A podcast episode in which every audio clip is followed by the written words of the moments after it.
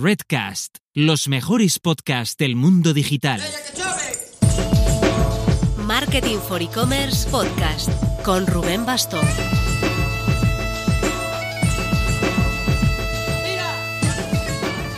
Hola marketers, la semana pasada fue muy intensa, el karting de la Latina Valley, el Digital One to One y sobre todo nuestra gala de los e-commerce awards. En el directo que hacemos los viernes en nuestro Twitch, que espero que nos estéis siguiendo ya, estuvimos haciendo un buen resumen de cómo fue todo, un poco de la trastienda de los premios, así que no quiero aturullarte con esto y te dejo el enlace en las notas. Solo comentar que da gusto la buena gente que hay en este sector digital. Enhorabuena a los ganadores de los e-commerce awards 2021, Blue Banana Brand, Miscota, Too Good To Go, Naturitas, PC Componentes, Frankie the King, Tubalum, Freshly Cosmetics, el gran premio a Mejor E-Commerce, y Sarah Werner de Coconut a Mejor Directiva. Esta semana toca eShow de nuevo en Madrid y el jueves 4 de noviembre la gran final de los premios e-commerce en México. No vale relajarse.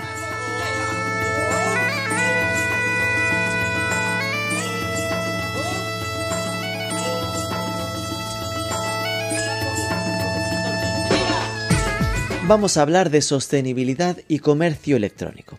Puede parecer casi un oxímoron, algo contradictorio, pues no deja de ser cierto que si una cosa tiene el e-commerce es que es profuso en desperdicios por el tema de mover cajas, materiales para proteger los productos y estar enviando paquetitos pequeños a millones en vez de grandes palés a miles. Como esto es una realidad, hemos liado a Nacho López, el Chief Operating Officer, el COO de PAC, para hablar a fondo de este asunto. PAC es una empresa de transporte y paquetería que está haciendo un esfuerzo bastante grande por convertir las entregas de última milla en sostenibles, en no emisiones. Y no se quedan ahí, sino que incluso trabajan con algunos de sus clientes proyectos de economía circular, por ejemplo, tratando de aprovechar las entregas para recoger de paso otros productos o hacer donaciones. Vamos a echar un vistazo a lo que se pueda hacer para no quedarse en el greenwashing, en el postureo ambiental e intentar hacer cosas de verdad hacia un e-commerce sostenible. Pero antes... Lo que se queda muchas veces en postureo es la automatización. Queda muy bien decir que uno automatiza, pero del dicho al hecho hay un trecho.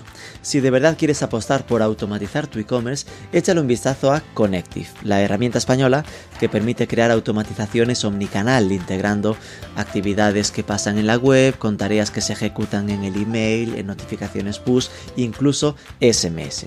Tiene todo su foco en e-commerce y así que entras en la herramienta, cuenta con varias plantillas que facilitan muchísimo el trabajo. Solo con un clic ya están montadas. Échale un ojo en Connective con dos Ns acabado en F, connective.ai.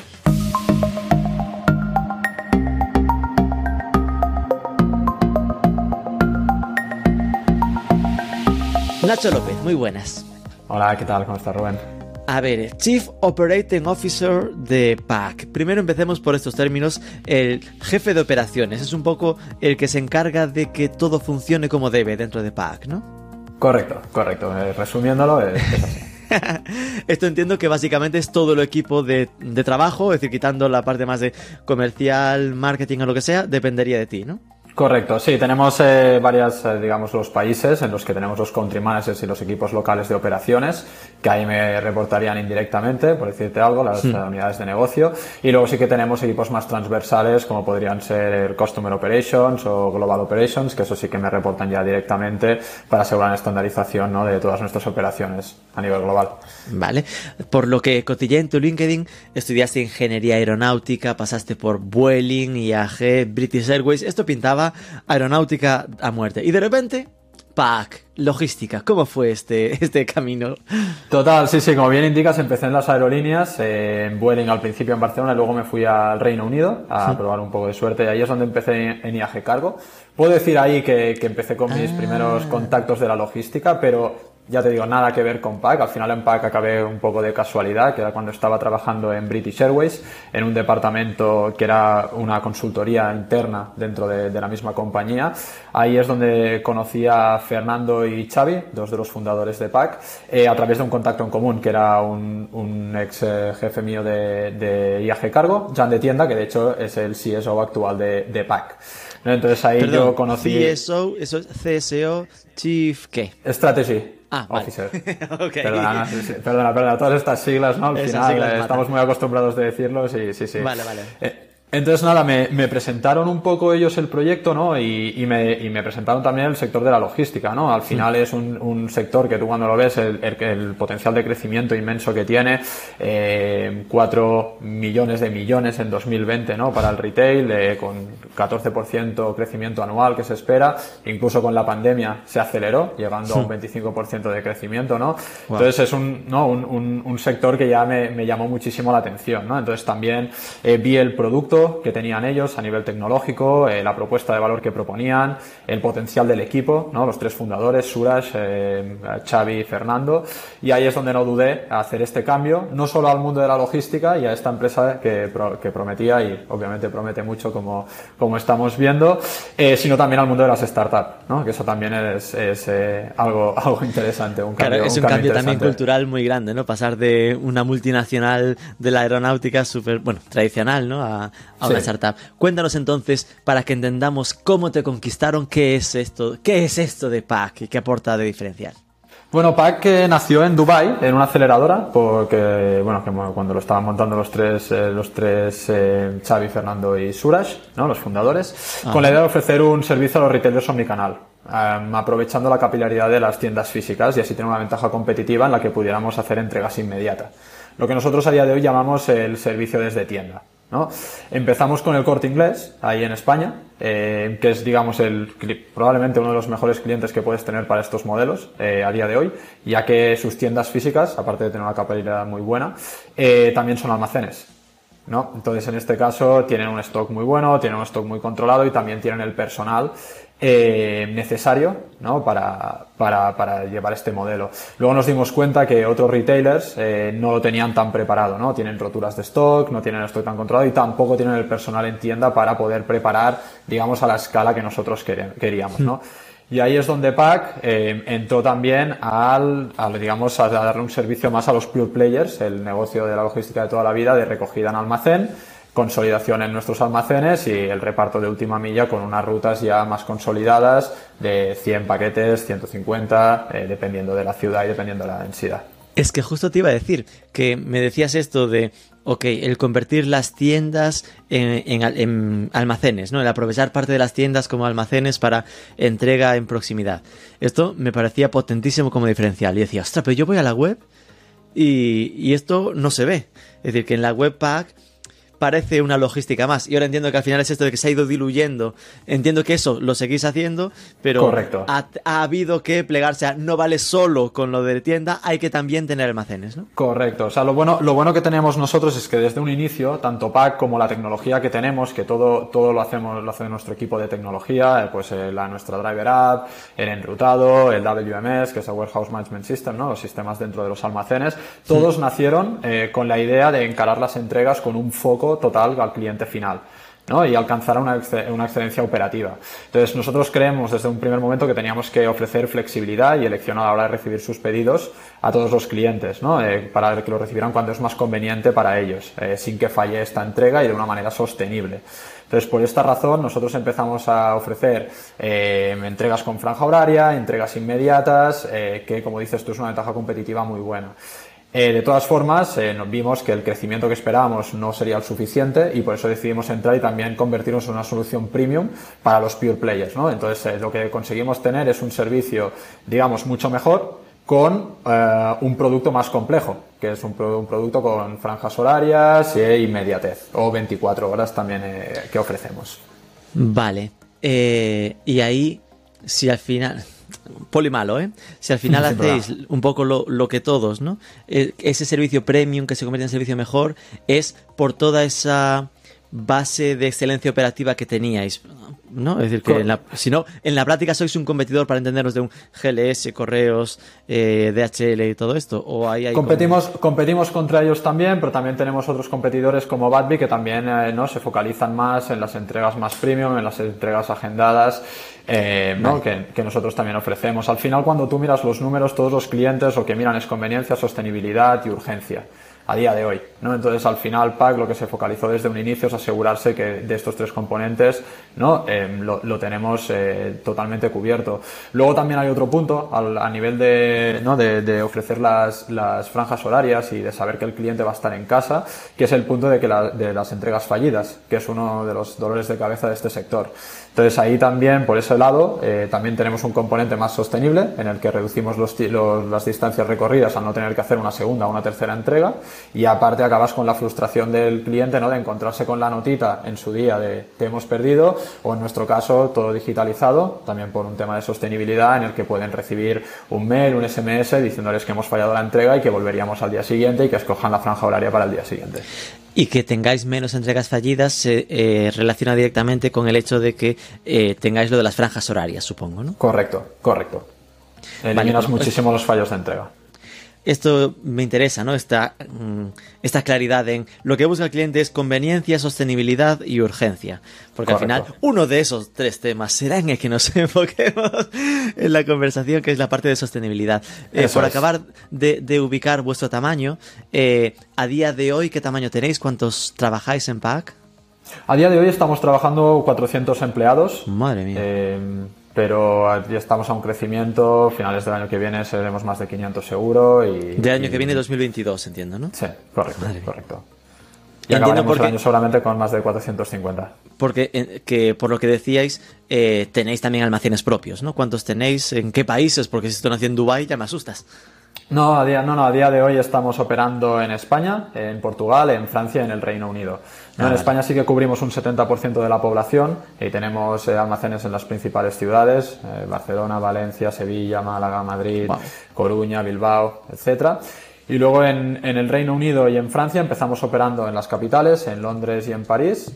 Eh, y luego nos, estamos eh, consolidándonos en estos mercados, ¿no? operando también en Birmingham, Manchester y Liverpool en el Reino Unido, abriendo Leeds, eh, Sheffield, Nottingham y otras ciudades y en Francia sí que estamos operando en Niza, Estrasburgo, Marsella, Montpellier, Nantes y va, vamos, vamos creciendo para, para, conseguir digamos la cobertura nacional que es uno de nuestros claro. objetivos para, para, todos los mercados, ¿no? consolidarnos. Pero, pero, fíjate que hace poco entrevistaba a Colvin eh, uh -huh. y en un caso como el suyo me costaba casi hasta entender, ¿no? Si fuera en mi caso, a qué podían dedicar una ronda de 45 millones de euros como la que captaron hace unos meses este verano. Uh -huh. Eh, y pues bueno, algo lo entendí. Pero en vuestro caso, por, por lo menos, oye, pues, eh, sí que el año pasado captasteis 45 millones también. Y aquí se ve bastante claro, ¿no? Aquí hay ojos que tengo que montar eh, almacenes en, en, muchos puntos del país para tener esta proximidad. Es decir, que aquí hay una inversión muy fuerte, ¿no? Totalmente, y no solamente esto, también tenemos ¿no? automatizaciones de los almacenes, ahí también queremos hacer las inversiones, eh, mejora de nuestra tecnología que la estamos desarrollando cada día y al final los equipos de, de IT son, son muy, muy grandes, ¿no? al final eh, también ahí va, va una inversión, entonces todo esto lo, lo destinamos a, al crecimiento, para hacer cara, a, bueno, de, de, dar cara al crecimiento ¿no? y asegurarnos que, que, podemos llegar a ello. ¿Y qué tamaño tenéis a nivel de facturación o no sé qué métricas la vuestra cara de paquetes en, entregados al, al, año? Sí, no, este año esperamos facturar unos 100 millones de euros. Alrededor de 100 millones, estamos creciendo un 3x cada año eh, desde, que, desde que empezamos a operar y esperamos acabar el año superando los 150.000 envíos al día al día, madre mía. Uh -huh. Y esto significa que cualquiera podría trabajar con vosotros eh, a nivel de cualquier e-commerce, podría decir, bueno, voy con Pack, no hay, eh, o, o, como decías que cubriese el 70% de la población, sí. es un tema bueno, pero tendría que complementarse con un correos o con otro player porque no llegarías a todos, ¿no? Exacto, es una buena, es una buena pregunta. Al final aquí nos es más difícil eh, captar SMIs o comercios pequeños, ¿no? Porque al final los pocos envíos que tienen quieren que cubras nacional. Claro. A nivel de retailers más grandes, pues estamos con todos los que puedas pensar, Inditex, Decaldón, Amazon, ¿no? El Corte Inglés ya mencionado, MediaMarkt, Nespresso. Todos ellos eh, sí que podemos centrarlos en poblaciones más específicas y ellos ya eh, tienen diferentes eh, ¿no? empresas de reparto que les pueden cubrir el 100% nacional. De todas formas, como te comentaba, nuestro objetivo es llegar a esta capilaridad y este 100% de cobertura para poder también atacar a estos SMIs o incluso devoluciones, etcétera, que, que estamos trabajando en ello. Vale, me quedo entonces con que eh, ahora mismo sois como esa alternativa, ¿no? Que los grandes pues tienen una que cura al 100%, pero siempre esa alternativa para, sé que en las grandes ciudades igual la ofrezco por defecto, o si quieren tener la franja horaria para seleccionarla, pues ahí sea mm, visiblemente o no, el, usuario final acabaría trabajando dentro de, esos e-commerce con vosotros, pero que vuestro plan está en llegar al 100% para ya dominar el mercado. Correcto. De, todas formas, es, interesante porque al final los, retailers no, suelen tener solamente una empresa de reparto, ¿no? Al final están hmm. poniendo mucho riesgo, sobre todo empresas como Inditex, ¿no? Amazon ya sabemos que trabajan con sus DSPs y, también con, nosotros, con empresas como nosotros, pero es muy, muy extraño que tengan solamente una, una empresa de reparto, ¿no? Al final en periodos como Black Friday o rebajas eh, eh, de verano, por ejemplo, para Inditex es muy importante que se lo cubran todo, ¿no? Y tienen que cubrirse un poco y, gestionar el riesgo ahí. Entonces siempre es normal que tengan dos, tres empresas de reparto. Lo que sí que hemos conseguido nosotros, por cómo están ¿no? funcionando sus contratos con otras empresas, al final es a nivel de volumen, ¿no? Entonces, eh, como no miran nada a nivel de densidad, sí que nos podemos quedar con las grandes urbanizaciones eh, podemos eh, tener ese volumen y ellos continúan recibiendo el volumen que nosotros no absorbemos y, están dentro del contrato. Entonces ahí es donde hemos podido atacar. Pero sí que es verdad que muchas veces intentamos, donde nosotros operamos, tener la exclusividad. Y eso lo hemos conseguido muchas veces. Inditex en Londres, eh, ¿no? e incluso Amazon eh, hacen exclusividad con nosotros el, las, las entregas con franjas horarias en España. Vale, vamos entonces a nuestro tema central, que es el de las entregas sostenibles. Claro, esbozamos un poco antes, ¿no? Hay, hay un, un, mar de fondo eh, con el tema de e-commerce y es que eh, muchas veces se habla de, de, la importancia de bueno, la lucha contra el cambio climático y, y, al mismo tiempo todo lo que tiene que ver con la digitalización y la compra por, por Internet. Así en superficial no deja de ser algo que cada vez contaminamos más, ¿no? Porque al final lo que uno podría pensar superficialmente es que en vez de estar mandando un paquete gigante de, mil kilos a, tienda física al lado de casa, te van llegando paquetitos, el mítico paquetitos de Amazon o de cualquier e-commerce que te va llegando, ¿no? Entonces, ¿cómo ves esto? Tú cuando llegas a casa y te consultas con la almohada tu propósito de vida, ¿cómo estás luchando Nacho López contra el cambio climático a través de PAC? A ver, al final es un poco lo que comentas, ¿no? Eh, sabemos todos que la diferencia para los consumidores entre la intención y la acción es grande, ¿no? Es eh, un poco lo que has comentado. Todo el mundo habla hoy en día de sostenibilidad, pero la realidad es que la gran mayoría, no todos, esto sí que es cierto, pero la gran mayoría de clientes finales Ah, no es suficientemente importante el punto de la sostenibilidad para justificar inconvenientes o incluso una subida de precio en la entrega. ¿no? Ya, ya de, por sí ya sabemos que todo el mundo quiere recibir los pedidos en casa gratis, cuando quieren y rápidamente. ¿no? Y esto es algo que eh, nosotros, tanto los retailers como, como la última milla, tenemos que saber y nos tenemos que adaptar a, ello. ¿no? Entonces sí que por un lado los retailers, no, no quiero hablar para ellos, ¿no? pero hay mucho trabajo que pueden hacer en cuanto a manufacturación, ¿no? haciendo productos más sostenibles o incluso en los primeros pasos de la cadena de suministro, como puede ser el packaging, ¿no? y sobre todo asociándose a empresas de transporte que les aseguran las entregas sostenibles. ¿no? Por nuestra parte, como tú bien comentas, es decir, ¿qué podemos hacer aquí? Eh, ¿Cómo podemos innovar? para asegurar que al menos estamos reduciendo ¿no? la, huella, la huella de carbono. Aquí es donde entramos principalmente en la electrificación de las, de las flotas. Esto es algo que, que le estamos poniendo mucho, mucho foco. Pero sí que también tenemos otro, un plan que hemos diseñado hace cinco años, eh, un plan de ESG, eh, las tres patas de sostenibilidad, ¿no? Eh, gobierno y sociedad, ¿no? que hemos hecho un plan a cinco años muy ambicioso que cubren todas las patas, sobre todo también con los objetivos de sostenibilidad de, en línea, ¿no? con los objetivos de sostenibilidad de las Naciones Unidas. Entonces aquí nosotros lo que estamos trabajando es en varios puntos para asegurar que nuestro impacto en la huella de carbono eh, se reduce al máximo, tanto en las entregas, eh, última milla, como la media milla, como la primera milla, que vendrían a ser las recogidas o los camiones que vamos moviendo entre ciudades, así como también, digamos, todo, todo lo que podamos emitir en nuestros centros de, trabajo, en los almacenes, ¿no? estamos muy focalizados en, reducir eh, esta, esta huella de carbono. Esto es algo como que todo el mundo lo tiene en, la boca, ¿no? Lo de tenemos que reducimos al máximo la huella de carbono. No sé si, si en vuestro caso es algo que desde cuándo lo está bajando, por si ya tenéis como datos de, mira, de cómo lo hacíamos en 2019, ahora hemos bajado un 73%. bueno, ahora, a ver, empezamos hace dos años, también es verdad que es un poco complicado, ¿no? Cuando tú te encuentras en los gobiernos lo que están haciendo a nivel de infraestructura, ¿no? Por ejemplo, si tú comparas un, un país como el Reino Unido, sobre todo una ciudad como Londres, o, comparas con España, están a niveles diferentes, ¿no? A nivel de, a nivel España mejor, quieres decir, ¿no? en este caso es mejor, desgraciadamente, no, pero, pero sí que, sí que es verdad que, hay una gran diferencia y pudimos eh, acelerar mucho más, ¿no? Allí, por ejemplo, tenemos ciudades como Manchester y Birmingham 100% o Liverpool 100% eléctricas, ya las tenemos y Londres, de hecho, cubriendo como un 40% ya en, eléctrico, ¿no?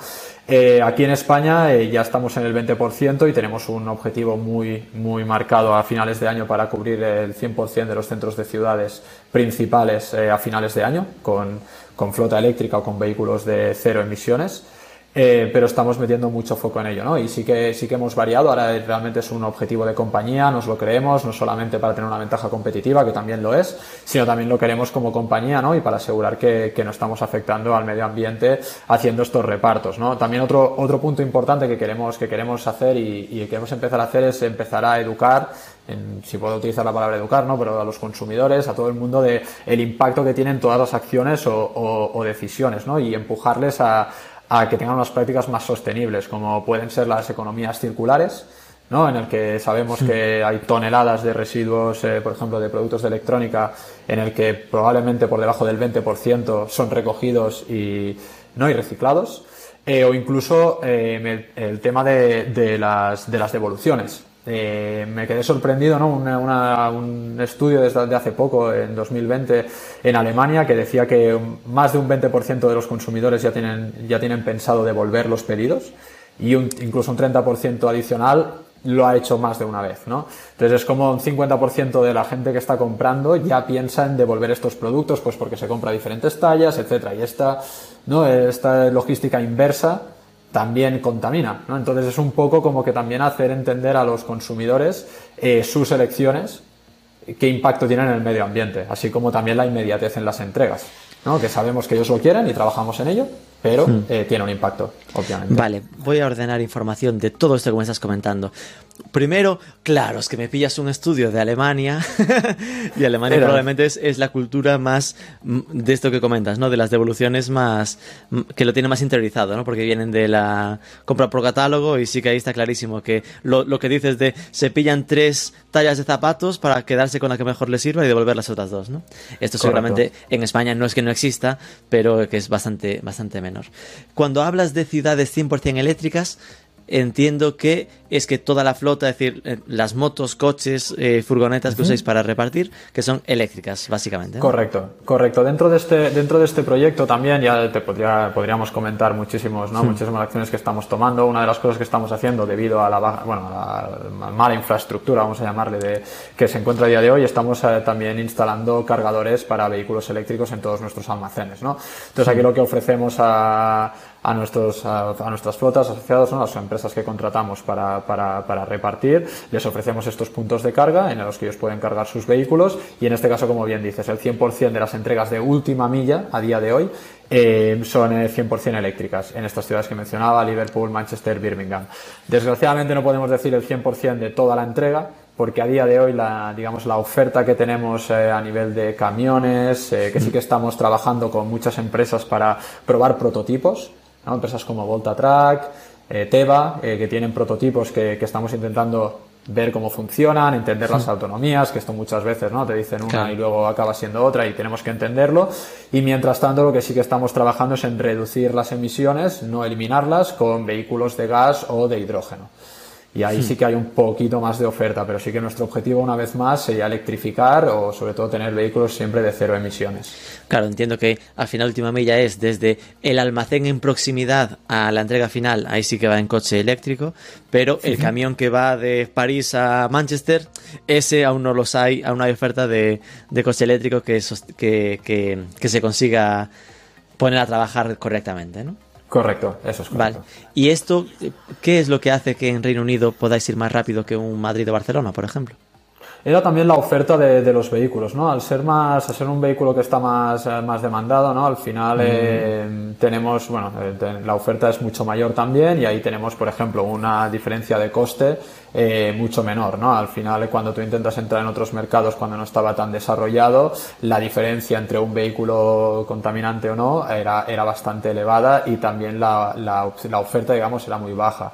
De todas formas, ¿no? Empezamos a, a probar esto, nos lo creíamos, empezamos a hacer un plan para, para España y Francia y a día de hoy ya lo estamos atacando sin importarnos tampoco, no diré sin importarnos el coste, pero asumiendo que vamos a tener un, un, coste mayor, ¿no? Pero ahora sí que tenemos un plan bien definido, entendiendo cuál va a ser la inversión para conseguir esta electrificación de la flota. Claro, esto es lo primero que pensé eh, cuando me lo decías era, bueno, lo tiene más fácil porque como acaban de nacer, como Jan dice, ¿no? como es muy reciente, que compraríais de primer saque ya cosas eléctricas. Pero pinta que no, ¿no? Que estáis como sustituyendo eh, vehículos. O realmente es la apuesta de lo que vayamos creciendo, ya lo compramos eléctrico. Lo cual os lo pondría un poco más fácil que por entendernos alguien que ya esté en marcha desde hace 20 años y le cueste más el cambiar, ¿no? Claro, el problema, el problema que te comentaba aquí cuando, en cuanto a coste, yo no, no, lo, no, lo, no direcciono tanto a PAC, sino también es eh, con nuestras flotas, con las empresas con las que trabajamos. ¿no? Al final nosotros no somos un modelo colaborativo, no somos una aplicación que pone en contacto el mensajero con el, con el cliente final, ¿no? Y al final siempre trabajamos con mensajeros profesionales contratados por, por estas flotas, un modelo muy parecido al de, al de Amazon Logistics, ¿no? En este sentido, claro, se tiene que convencer a todos estos partners y tenemos que, que apretarlos para que hagan un cambio de, de estos vehículos, que, que, empiecen a invertir en unos vehículos eléctricos, evidentemente con diferentes tarifas, pero ellos también tienen que creerse esta inversión, ¿no? Y al final, cuando, cuando comentamos una diferencia entre España, el Reino Unido o Francia, ahí es donde, porque el Reino Unido pudimos atacarlo antes, porque ya estaba mucho más establecido, ya hay empresas ¿no? que ofrecen también eh, eh, empresas que 100% son eléctricas, eh, mucho más pequeñitas por eso, pero sí que está mucho más establecido. La infraestructura también ayuda, es decir, en muchos puntos de la ciudad puedes cargar, mientras que en España es mucho más difícil encontrar puntos de recarga a día de hoy. Claro, es hasta ir empujando a tus proveedores a que ellos sean los que, los que cambien sus furgonetas, por simplificarlo, para, para las eléctricas. ¿no? Claro, y nosotros lo que tenemos que hacer aquí es al final llegar a un punto en que sea innegociable. Es decir, que para trabajar con nosotros necesitamos vehículos eléctricos. Claro.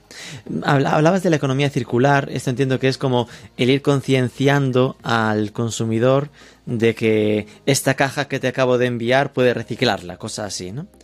Correcto. Bueno, Sí, en, parte, por ejemplo, hay muchos, eh, por, lo que, por lo que estaba leyendo, nosotros en este caso no hacemos nada de packaging, pero sí que he estado leyendo que hay muchos proyectos a nivel de retailer, por ejemplo, de, de utilizar cajas que puedan incluso reutilizarse para ellos, ¿no? Hacen la entrega, el mensajero ya se la lleva y la pueden utilizar para otra entrega, ¿no? Ya están mm. diseñando como cajas, eh, ¿no? Y al final también han habido muchos cambios, pues de utilizar cartón. Antes, por ejemplo, Inditex tenían plásticos que envolvían estos cartones y al final los acabaron sacando, evidentemente por un tema de sostenibilidad, mm. ¿no? Y ahí sí que, por ejemplo, les podrías decir, ¿no? Esta caja es reciclable, pues, ¿no? Eh, vamos a reciclarlo como, como se debe, ¿no?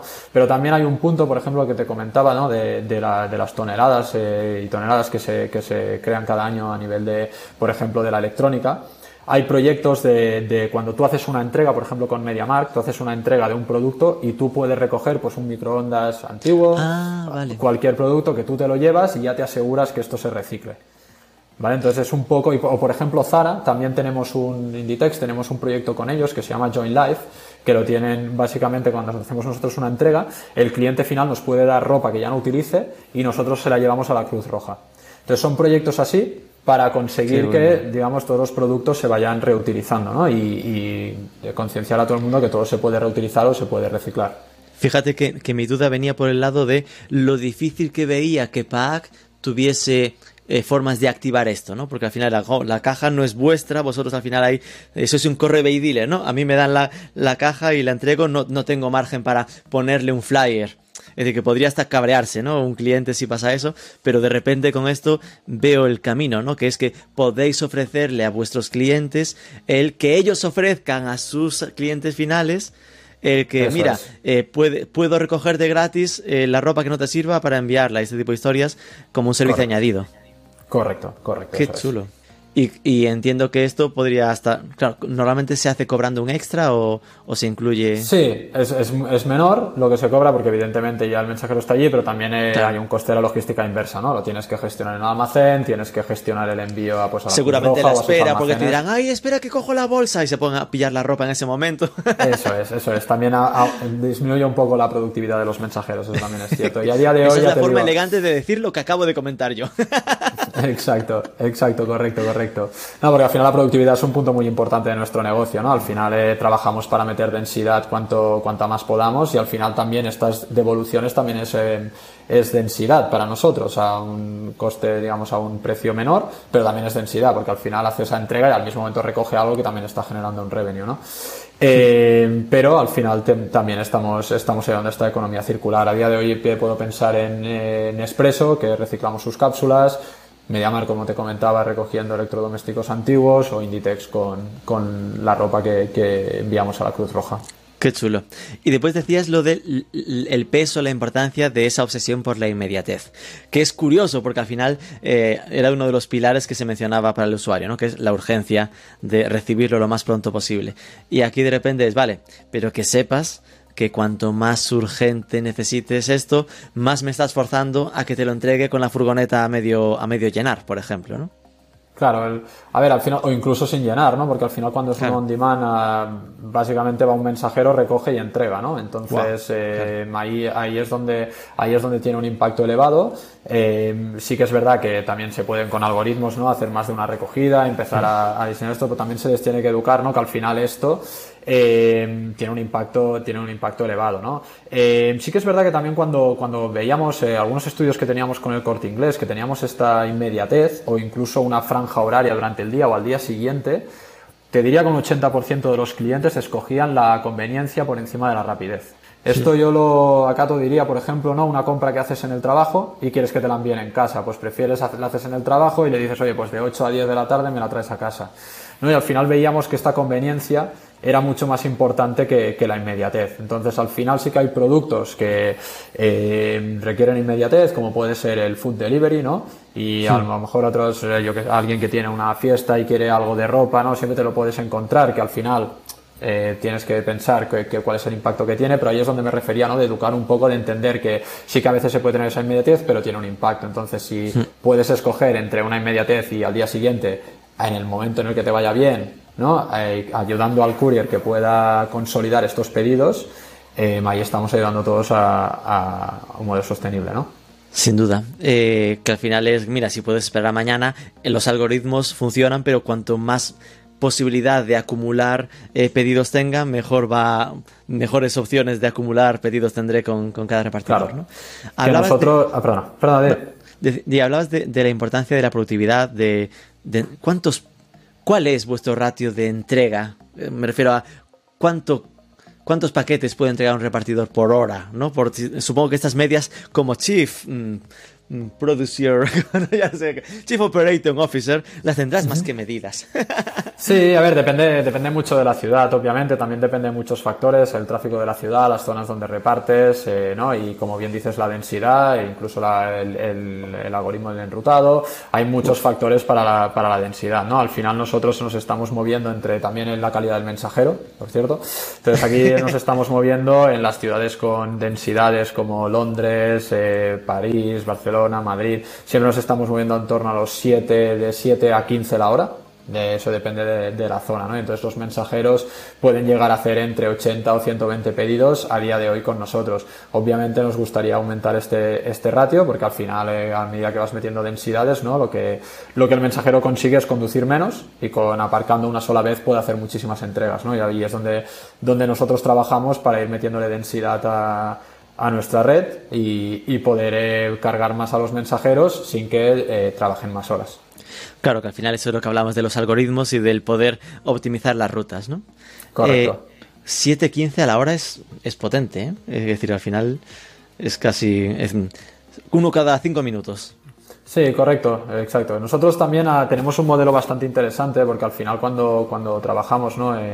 con el, pago a las flotas ¿no? a, nuestros, a nuestros proveedores, al final siempre que conseguimos un aumento de estas, de estas densidades, eh, decidimos siempre compartirlo para asegurar también ¿no? que al final hay un aumento de esta densidad que nosotros la, la conseguimos gracias a más volumen o gracias a una tecnología mejorada ¿no? Y al final nosotros también conseguimos tener de los mejores mensajeros porque al final el pago que les ofrecemos siempre va aumentando, no solamente nos quedamos nosotros toda esta mejora de densidad o de tecnología, sino que la compartimos con ellos en cierta medida para ¿no? también que salgan ellos beneficiados y que quieran continuar trabajando con PAC y al final tener mensajeros de calidad para mantener esta excelencia operativa que para nosotros es, es importantísima. Qué bueno.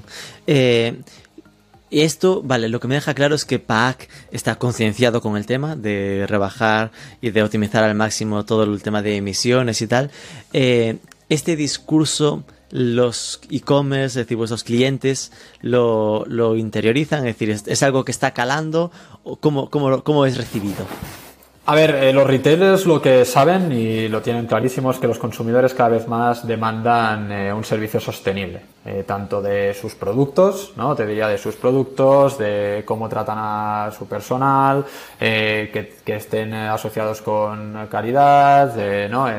Que, de todo, ¿no? Lo, lo valoran todo. Y aquí lo que se han dado cuenta es que ya no se vale más el greenwashing. ¿no? que esto es una práctica que, que tenía todo el mundo. ¿no? Eh, pues emito tanto, pago para poner árboles en la Amazonas y eh, y ahí ya lo, ya, ya lo tengo, ¿no? Net, net zero de, de, emisiones, ¿no? Y se han dado cuenta que esto ya no vale, se tiene que reportar bien, se tiene que entender qué están haciendo, qué están haciendo para mejorarlo, ¿no? Entonces sí que estamos viendo que muchos, muchos retailers están teniendo esto como una de sus prioridades e incluso toman muchos de sus, muchas de sus decisiones, perdona, con, eh, teniendo en cuenta que un courier les ofrezca eh, un servicio sostenible o no. ¿no? Al final, eh, cuando ya haces un tender, ya qué zonas me puedes cubrir con green vehicles que le llaman, ¿no? O, cero, o, vehículos de cero emisiones. Y ahí es, es, donde hemos notado el cambio. Sí que es verdad que algunos también están dispuestos a pagar más, otros, otros no tanto, pero sí que es verdad que, que el, cambio eh, lo estamos notando a una presión eh, muy fuerte para, para, tener esta sostenibilidad y se están adaptando a, las normas del juego, vamos. Claro, me pongo en la piel del e-commerce, ¿no? De, ok, vale, eh, ¿dónde está el por qué hay que pagar más? ¿Se supone que porque los vehículos cuestan más? ¿O por dónde está el, la, vuestra justificación para cobrarme más caro por ser green? a, día, a día de hoy, porque la, al final es lo que, lo que tú decías, ¿no? Los vehículos a día de hoy tienen un coste diferente, por ejemplo. También es verdad que complica una vez más el reparto. Al final la autonomía que Hay que tienen estar los pendiente de la autonomía. Correcto. Los puntos de carga, no, el mensajero no puede cargar en cualquier punto, por lo tanto ya tienes que tener esto en cuenta. Entonces, eh, dificulta una vez más la entrega, ¿no? Y esto lo que hace es que una vez más tu productividad baje. Y esto es algo que también se tiene que entender, ¿no? Eh, de todas formas, una vez más, trabajamos todos juntos para conseguir paliar todos estos, ¿no? todos estos problemas. Y ahí es por donde te decía de que nosotros ponemos puntos de carga, eh, intentamos ayudar de donde sea para, para mejorar esta red y, y poder hacer entregas sin ningún problema. Eh, ¿Tú crees que es imaginable una situación en la que esa crítica que hablábamos, ¿no? De, que el e-commerce contamina más que la cadena logística clásica, eh, que pueda llegar a, a decir, bueno, mira, no tengo clientes que contaminan menos si le compras por la web que si se lo compras en la tienda? Eh, desde luego esto, esto puede pasar, ¿no? De hecho hay muchos estudios ya. A ver, la, la, respuesta es que es un tema difícil porque hay muchos factores, una vez más, ¿no? ¿Qué vehículo sí. estás utilizando? Eh, ¿Qué tipo de energía está utilizando la tienda? Eh, hay miles de factores que al final, si no comparas peras con peras, es difícil, claro. de, ¿no? es difícil de, de, ver. Pero sí que es verdad que, por ejemplo, hay, muy, hay una vez más, eh, me remito a estudios ¿no? de, que dicen que, por ejemplo, para más de 15 kilómetros de distancia ya aseguran que un e-commerce es mucho más sostenible, eh, si tienes que desplazarte más de 15 kilómetros.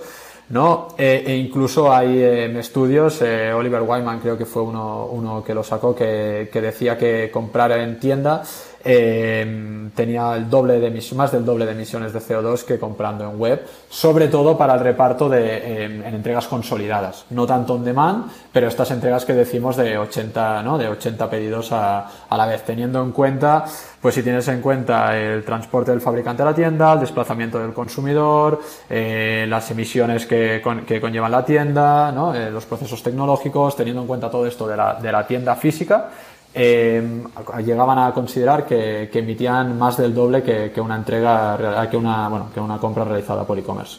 Vale, me quedo con el titular, ¿no? De que si, una tienda física está a más de 15 kilómetros, seguramente ya contamines más yendo a la tienda que, que pidiéndolo eh, por digital.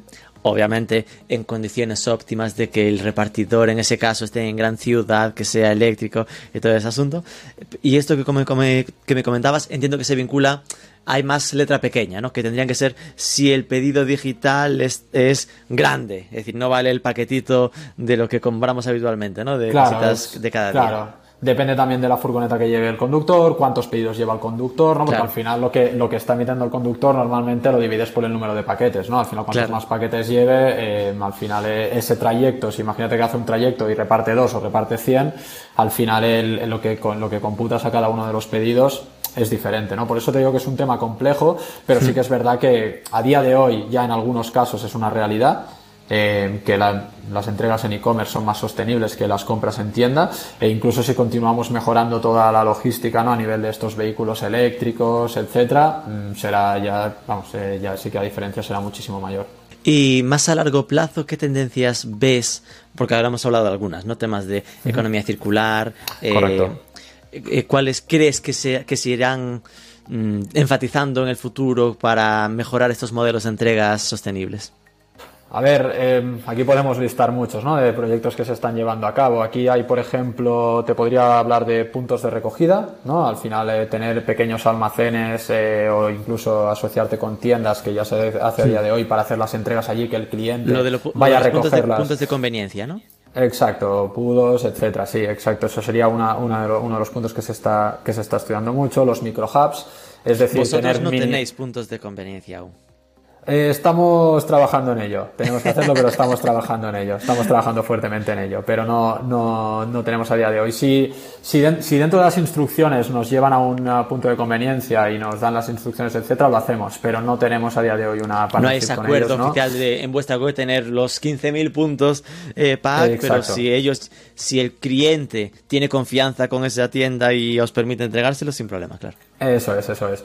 Luego también estarían los micro hubs, que vendría a ser eh, almacenes pequeños en las ciudades que repartimos desde ahí, y entonces ahí ya te, ya te dejaría, por ejemplo, incluso repartir a pie, repartir en bici, ¿no? Es decir, eh, almacenes pequeños repartidos por las ciudades, esos todos, todos los proyectos que se llevan, o incluso eh, proyectos que a nivel tecnológico es más, más difíciles, que le podríamos llamar almacenes móviles, que sería enviar un camión con, digamos, rutas ya preestablecidas y, vehículos que van a recogerle, por ejemplo, motos eléctricas o bicis que les van, les van recogiendo a este, a este camión, ¿no? Hay, hay proyectos que se pueden considerar, son difíciles de implementar algunos, pero en este caso eh, podrían, podrían funcionar, ¿no?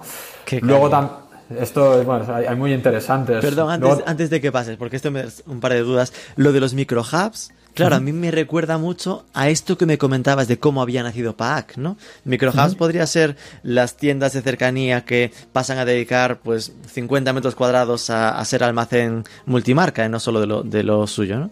Correcto, correcto. Nosotros a día de hoy, ¿cómo lo aplicamos? Por ejemplo, un ejemplo que tenemos que es en, Londres. Eh, digamos que en los, en los, códigos postales del centro, eh, que tienen zonas, también es verdad que tienen zonas de ultra low emission zones que le llaman ULEZ, ¿no? que son las zonas del centro que solo puedes eh, acceder con vehículos de cero emisiones. ¿no? Hmm. Entonces, por esto y por el tráfico que hay en esas zonas, era muy difícil repartir. ¿no? Nosotros lo que hicimos es coger un mini hub dentro de, dentro de esta zona en la que nosotros enviamos los pedidos con un solo vehículo y de allí eh, motos eléctricas, bicis, etcétera, salen a reparto para repartir en, esta, en este sitio de la ciudad en el que ir con moto es una ventaja por el tema del tráfico y encima, digamos, eh, recortamos las distancias y somos más sostenibles por eh, repartir desde este, desde este micro hub. Y es que lo que comentas de los almacenes móviles, esto sí que tiene una carga algorítmica brutal porque esto ya es tener un previsional de qué es lo que espero que se venda casi, ¿no? Un poco, eh, qué es lo que espero que sea necesario y tengo que sincronizar eh, que, las motos o bicis vayan acercándose justo en el momento adecuado a, ese camión que está de reparto. Correcto, podría ser que este camión vaya recogiendo en las tiendas, como bien comentas, o también puede ser el punto de que este camión salga desde nuestro almacén y ya le, ya digamos a los couriers les, les reduzca el tiempo de distancia, eh, bueno, el tiempo y la distancia que recorren hasta nuestro almacén, ¿no? De tú ya tienes este camión que va recorriendo la ciudad y el courier ya desde su punto va a recogerlo, ¿no? recortando esta distancia de, pues decirte, 200 conductores que tienen que ir a tu almacén de San Fernando de Henares. Y en lugar de eso se esperan en Madrid y recogen de este, de este warehouse móvil. Ok, tenemos puntos de recogida, micro hubs, almacenes móviles, ¿algo más? Sí, a ver, también tendríamos, ah, supongo que empezarán a salir también marketplaces para comercios locales. Esto también lo que, ¿no? lo que puede ayudar es que las entregas de estos marketplaces ya tengan eh, asociadas ¿no? una zona en la que vas a recoger en este marketplace, ¿no? Te dicen, oye, ves a recoger a esta tienda, ves a recoger a esta tienda que ya está integrado con nosotros, ya tienes esto local, incluso podría reducir el packaging, ¿no? Porque al ser una entrega tan cercana de tu casa, lo pones en una bolsa, una bolsa y eh, que, que, vas a reutilizar o cualquier cosa, ¿no? Y podríamos eh, eh, sacar el packaging. Te comentaba también el tema de los packagings de los retailers, eh, ¿no? que, que también eh, es, un, es un punto importante para ellos. Y bueno, y luego está el tema estrella, ¿no? que es el tema de los vehículos autónomos, drones y demás. ¿no? Había un estudio de McKinsey, creo recordar, en 2017, que decía que en 10 años el 80% de las entregas serían en drones. Creemos que este cambio será más lento al final. Que igual serán 25. Bueno, la visión estaba correcta, igual el timing no tanto. puede, ser más, puede ser más adelante totalmente. Al final hay muchos ¿no? inconvenientes, sobre todo en, grandes ciudades, eh, de hacer volar drones, ya lo sabemos todos, por un tema de, ¿no? de los aviones, eh, leyes de, aeronáutica, etcétera, que, que, no, no permiten. Que tú conoces bien en este caso. debería, debería conocerlas. Ahora entiendo por qué te ficharon a ti. Es porque tienen la visión de tirar por el tema de los drones ¿Y quién mejor que un ingeniero aeronáutico para pues ello? sería, sería bastante interesante, pero de momento ahora, pero siempre, siempre como obviamente somos una empresa tecnológica y que estamos siempre intentando innovar y siempre, eh, digamos, lo tenemos en cuenta y siempre vamos a tener un ojo puesto, ¿no? Pero, pero también es difícil, es, digamos, es un, un tema complicado, ¿no? Y al final nos focalizamos en lo que es tangible a día de hoy, eh, cómo, cómo hacer el cambio y también en un futuro si podemos eh, desarrollar estos puntos también sería interesante. Sí que es verdad que también te, comentaba, ¿no? El tema de, la robotización no solo en la última milla, sino también en, los almacenes. Y esto aquí sí que hemos apostado fuerte, que esto ya es un poco más una realidad, ¿no? Que es un proyecto de robótica que estamos haciendo en nuestro almacén principal en Madrid. Eh, para, para, clasificar más de 10.000 pedidos la hora, que son, eh, bueno, tres una plataforma con 300 robots eh, que están haciendo, digamos, la clasificación de los pedidos tanto para el cross-docking como la última milla. Entonces sí que estamos apostando también para, para temas, ¿no? Temas eh, como la robótica en los almacenes, luego eh, también eh, con temas de cambiar todos nuestros proveedores de energía a proveedores que nos aseguren que vienen de fuentes renovables, ¿no?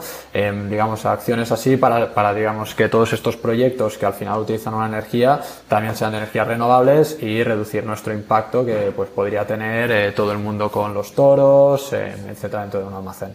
Me dijiste los toros y me estaba, de en ¿qué me está comentando? no es lo, los de la tauromaquia, ¿no? Son otras cosas estos no, toros. No, no, no. Es para transportar las, los pallets. Para transportar pallets. Eh, Vale, entonces me hablabas, lo de marketplaces locales, esto es chulo porque entiendo que al final es eh, esto que también se ha visto mucho tras la pandemia, ¿no?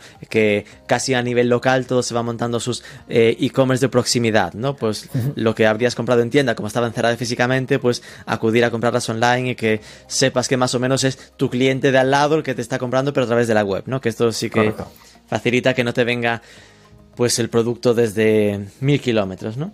Y lo de la robotización, ahí, mm, ¿cómo es ese proyecto entonces?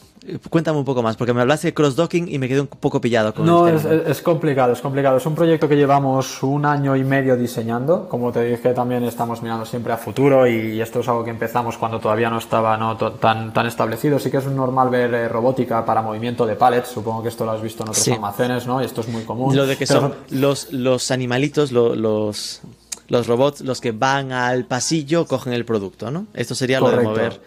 Correcto, y cogen el palet, ¿no? Entonces aquí al final lo que hemos, eh, lo que hemos intentado es tener un proyecto de robotización para, para, la clasificación de los pedidos de última milla, es decir, el paquetito este que decías tú de Amazon, etcétera, ¿no? Entonces aquí lo que tenemos es una solución en, en, el, en el, almacén de Madrid en el que hemos montado una mezzanine.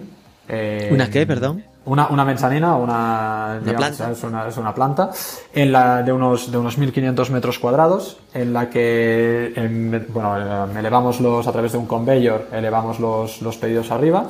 Eh, entonces unos digamos, operarios escanean el producto y lo ponen encima de un robot. Este robot lo tira por una trampilla que cae en una jaula eh, o, un, o, una, o, una, caja de, de Amazon, una, un Gaylord que les llaman, unas cajas de cartón eh, de un metro ochenta más o menos. Ajá. Y en este caso otro robot coge estas jaulas o, o, cajas cuando ya están llenas y nos las llevan al sitio del almacén para irse a otra ciudad, en el caso del cross-docking, que el cross-docking es hacer esta operativa de tú recibes una mercancía, haces la separación y la envías a otras ciudades, ¿vale? O para sí. la última milla, que es básicamente ya te sale la ruta del conductor, la cual se la das con la jaula y carga su, su furgoneta. Es decir, todo lo de ese conductor te lo trae un robot, se lo pones a, para poner en la furgoneta directamente, ¿no? Exacto, exacto. O sea, cogería esta, esta, esta jaula, la llevaría a una zona destinada donde los conductores recogen, ya se le asigna esa jaula, esa ruta a ese conductor, coge la jaula y ya, y ya la carga su furgoneta.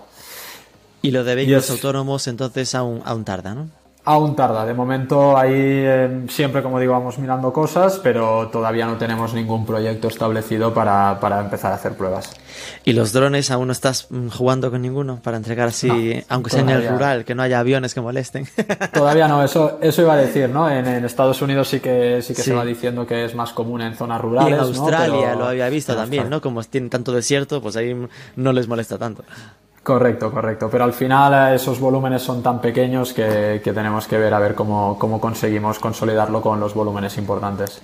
Y cosas que se hablan a veces de lo de robots eh, entregando por la calle. Este también se están viendo bastantes proyectos, de hecho voy recibiendo bastantes ofertas, ¿no? que es un, un robot un poco más grande con unos, una especie de cajones ¿no? en los sí. diferentes tamaños que puedes meter y se te para delante de casa. Estos son temas que vamos, ¿no? que vamos eh, estudiando. Luego se tiene que ver, ¿no? por ejemplo, cómo son las aceras, eh, si el ayuntamiento, ¿no? porque al final aquí hay mucho trabajo detrás de si los ayuntamientos te dejan tener estos vehículos, etcétera. ¿no? Entonces aquí hay mucho trabajo detrás que, que obviamente eh, consideraremos. Eh, pero todavía estamos pero en que fase una vez de, más digamos, se probará en Londres mucho antes que en Barcelona o Madrid.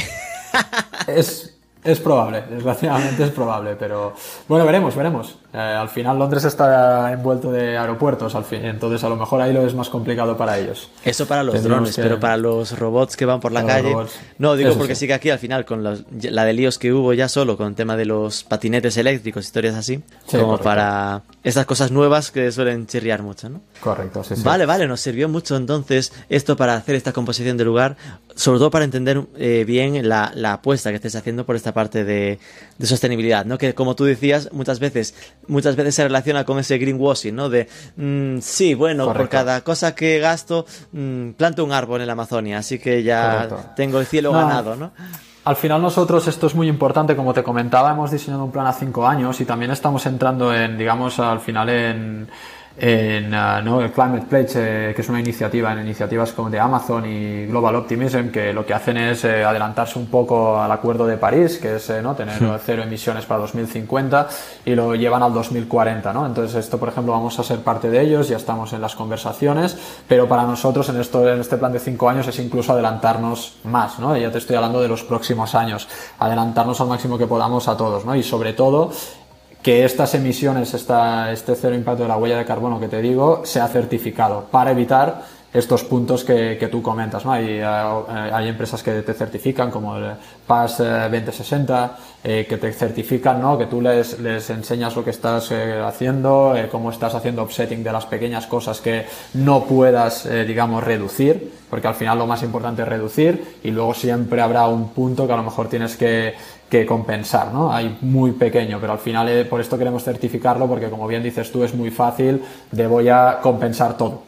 Entonces yeah. ahí ya no, ya no ya pierde la gracia, ¿no? Y para nosotros es muy importante eh, que todo sea reducir. Y si hay algo que no se puede por cualquier razón, ahí sí que compensarlo, pero lo más importante para nosotros es reducir. Por eso el, el digamos, el foco máximo en la electrificación de la flota en el corto plazo, ¿no? E intentamos tener en 2024 ya un 100% de la flota de última milla, 100% electrificada o eh, con vehículos de cero emisiones, en caso de bicis, ¿no? Eh, sí. que vayan andando, etcétera, ¿no?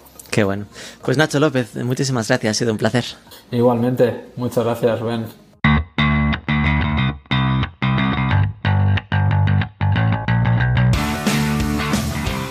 La semana que viene, aunque es festivo, estaremos puntuales a nuestra cita del lunes por la mañana. Hablaremos nada menos que con Cecotec, con su director de Marketplaces, para ver cómo enfocan ellos su relación con los centros comerciales digitales. Esperamos que te haya resultado inspiradora alguna de las ideas comentadas por Nacho López de PAC. Si es así, danos un poco de amor, un comentario en ebooks, compártelo en tus redes sociales, sobre todo suscríbete al podcast, que es gratis, y nos escuchamos el próximo lunes.